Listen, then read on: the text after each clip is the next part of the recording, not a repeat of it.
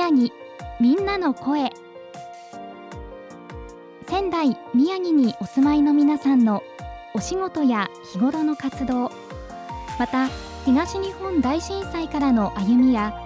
それぞれの地域への思いをお届けします。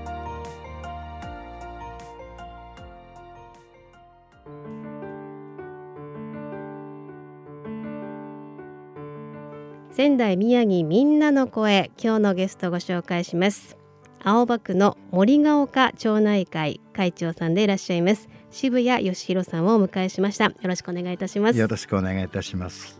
森ヶ丘町内会場所はどのエリアにありますか？はい、えー、青葉区の北の外れという一番北になります、えー、北仙台地区という形で、えー、の水の森地区の中の町内会の森ヶ丘町内会の会長をしております。はい、会長さんになられてもどれぐらいになるんですか？えー、去年あの仙台市の方から表彰いただきまして10年目になりました。そうですか、はい、もう長く会長さんを務めていらっしゃるんですね。そうですね。はい、えー、震災の時に、はい、後ですねちょうどなったっていう形で覚えて、震災が何年経つかによってそれが分かってくるという形そうですね。はい、え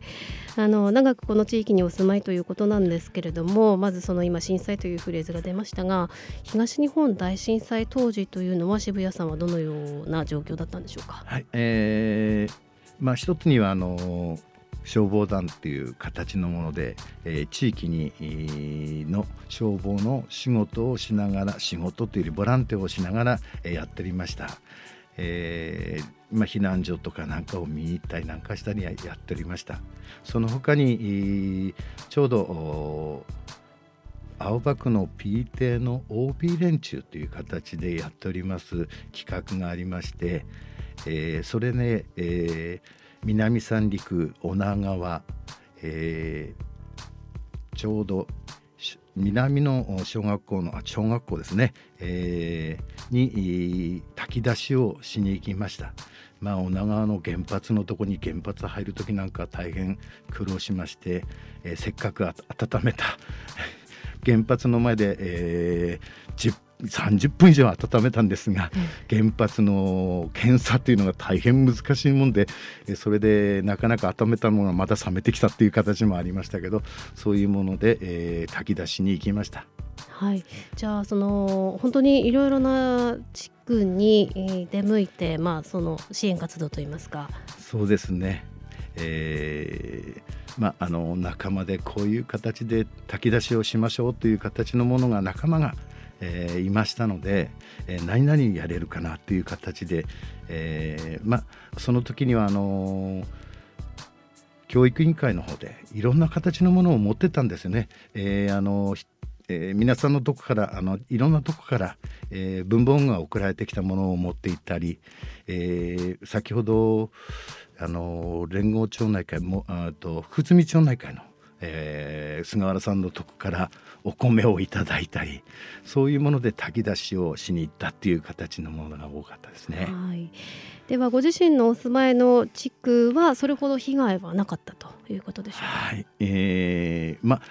被害はありませんという方がいいのかな。まあ少しはありました。あの、はい、ちょうどやっぱりねあの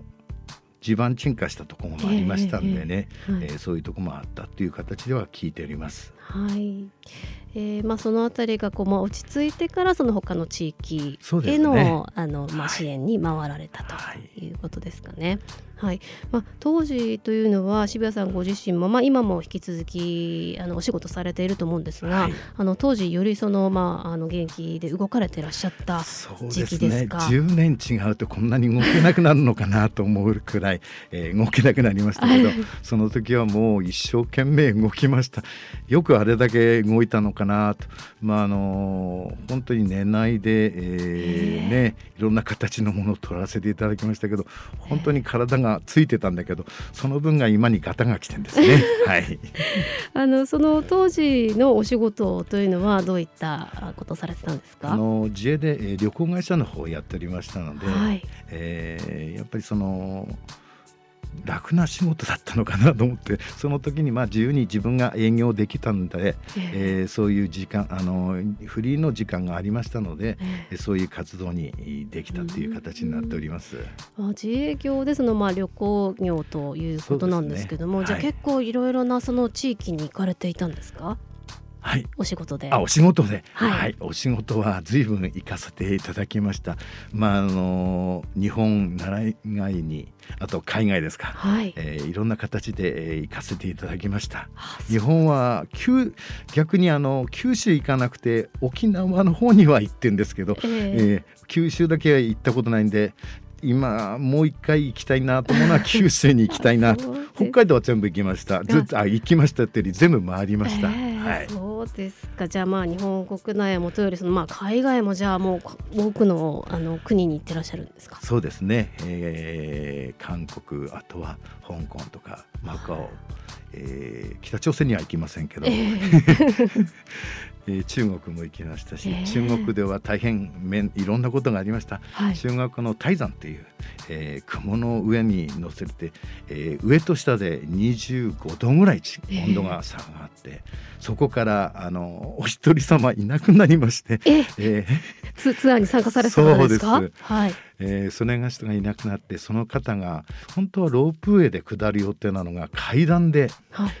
降りてきまして、はい、それを探しに行くのに、えー、大変苦労した覚え出が一番思い出がありますね。そうですか、えー、もう2時間探しました。歩歩いて多分下ったのが1時間半以上。え途中であの天井さんあのカゴに乗ってくださいって言われてカゴにも乗ったんですけどカゴ？カゴ。階段あの、えー、コンピュータさんと同じような形でカゴがあるんですよね、はいえ。ー、階段を下がっていく、はい、それがありましてそれに乗せられたんですけど、はい、それでも足がもうパンパンに張ってたっていう形で、えー、そういうたすごく思い出深い 中国でございました。そうですか。いやなんか本当にねそういった海外の旅行記というかそういったことをお聞きしていたら本当にあのたくさん色のねエピソードが出てそうですね。いろんなことありますよ。思いますけれどもね、うん、恥ずかしい話なんですけどね。どこで天井医さん何名連れて行ってそこで見なくいなくなったの？って言われますけどねやっぱりね、もうやっぱりあの大変お客さんが多いので日本のお客さんがあんまりいなかったんですけどそれでもいなくなったっていう形でね。えー、そういうたのあの苦しい部分もあったしい や大変なこともあったなと思ってます。えー、はい、まあそういった本当にねあの日本国内それから海外へのねまあ旅行をお仕事としてね、はい、されていたというところで、まあその海外でね旅行をされている最中だったりもその外から見た日本だったりまあ東北宮城をね思うこともあったかと思いますけれどもその宮城のこの水の森地域に長年お住まいでそのどんな魅力を感じていらっしゃいますか？はい。えー、まああの日本というより、えー、日本に来て、えー、日本の良さがあの海外に行って日本の良さが分かるっていう形で、はい、えー、大変あの水道の水もえー、蛇口をひねれば飲める水が出てくる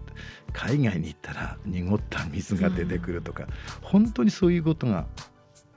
以前はあったんですけどねだんだん少なくはなってきてますけどね、まあ、そういう、えーいろんな面で、えー、日本の良さというより宮城県の良さの水の森の良さは、えー、空気がきれいだとか、はい、えー、まああの治安的に安全な地域なのかなと私は思ってます。えー、あのもともとねご出身まあ仙台でいらっしゃるとそうですね。ということで、はい、この実はラジオ3のスタジオがある場所に地域としてはかなり近いそうですね。そうですね。生まれ育ちが、えー、この地域には本当に近いところに、はい、で生まれて育ちまして、えー、大学の時に、えー、うちを私が建てたわけじゃないんですが、えー、父と母が建ててくれまして、えー、そちらに住みようになってから、えー、その頃はまだ、えー、歩くとぬかるんだ道でございましたけど今は住めば都という40年以上住めば都になるのかなと私は思っております。えーそこでもうね今では10年以上その町内会長さんをやられていると いうことで、まあ、地域の皆さんとのコミュニケーションだったりその、ね、横のつながりというのも取られていると思いますけどもいかがですか、はい。えー、うちの方はあの革命運動会が大変えー、盛んでございましてまあ、えー、コロナで3年間ちょっとないんですけどやっぱり、えー、自分の町内会からやっぱり多くの人数が参加していただいてお弁当を食べながら、えー、ワイワイガヤガヤするのがやっぱり、えー、地域のコミュニケーションかなと私は思っております。そのことがあるとやっぱり災害が起きた時に、えー、何でも話せればっていうえあの人どこにいるのかな、はい、そういうことちが、えー、分かるんじゃないかなという形で、えー、自分の地域は自分で守るべきなもんだよなと私は思っております、はい、確かにコロナ前まではそういった、ね、活動がこう当たり前のようにというか当然のようにねあの催されていましたけどもなかなかこの数年はちょっと難しい状況で。そうですねやっぱりコロナの影響というのは大変大きいと思いますそれでうちの方の地域というのがどうしても高齢者世帯という方たちが多いんで、えー、それがいつの間にかいなくなって新しいうちが立って若い人が入ってきました、うん、えー、えー、そういう時代になってきてるのかなという形でうちの地域もそういう世代交代が始まっている地域なもんですから、まあ、そういう点では早くコロナが収まって、えー、いろんな形で話せる地域になればいいなと私は思っております。そうですね。やはりあの隣近所の顔が見えるお付き合いというのは非常に重要ですね。特にうちなんかはあの坂が多いもんですから、えー、冬の道っていうの融雪剤をまいて、えー、ね、雪道スリップしないように皆さんで雪焼きをしてっていうそういうもので顔を合わせ、まあ、あの秋とか春先には草取りをしますけど、まあ、雪道も大変苦労してますのでそういう形で町内会の会員さんたちが顔を合わせられるっていう班の中でも顔を合わせられるっていう時代になると最高にいいなと私は思っております。はい、そうですね。まあ、今後についてもお聞きしたいと思います。町内会長さんとしてそれから防災活動についてどんなふうに展開していきたいとお考えですか、はい。えー、自分の地域は自分で守っていかなきゃだめだなと。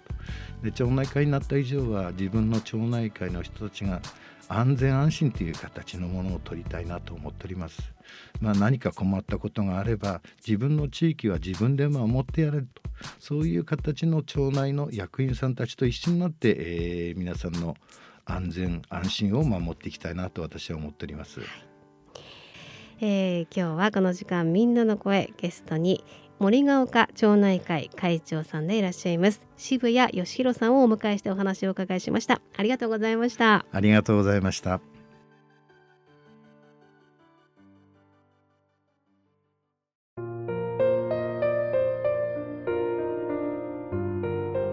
ここで仙台市震災メモリエル事業と災害文化についてのご案内です仙台市では災害は発生するものと認識した上で災害が起きてもそれを乗り越える術を持った社会文化を災害文化と呼ぶことにしました。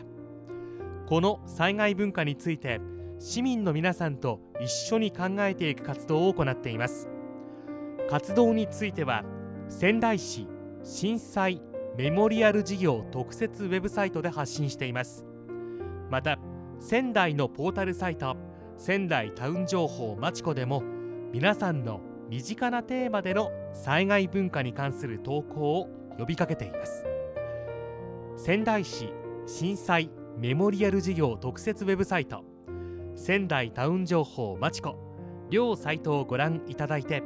私たちと一緒に災害文化について考えましょう。